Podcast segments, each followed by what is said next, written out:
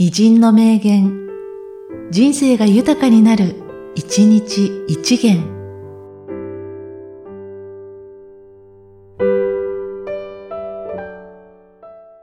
12月24日、加藤東九郎。大家と言われる人たちは、年取るほど作品が若くなってくる。ゲーテしかり、トルストイしかり。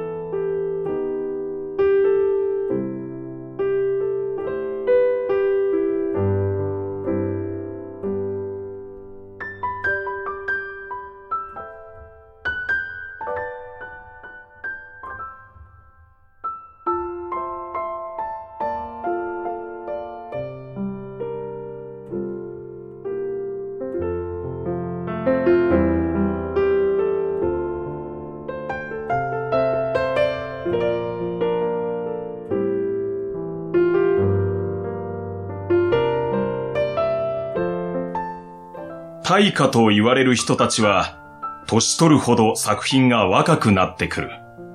ゲーテしかり、トルストイしかり。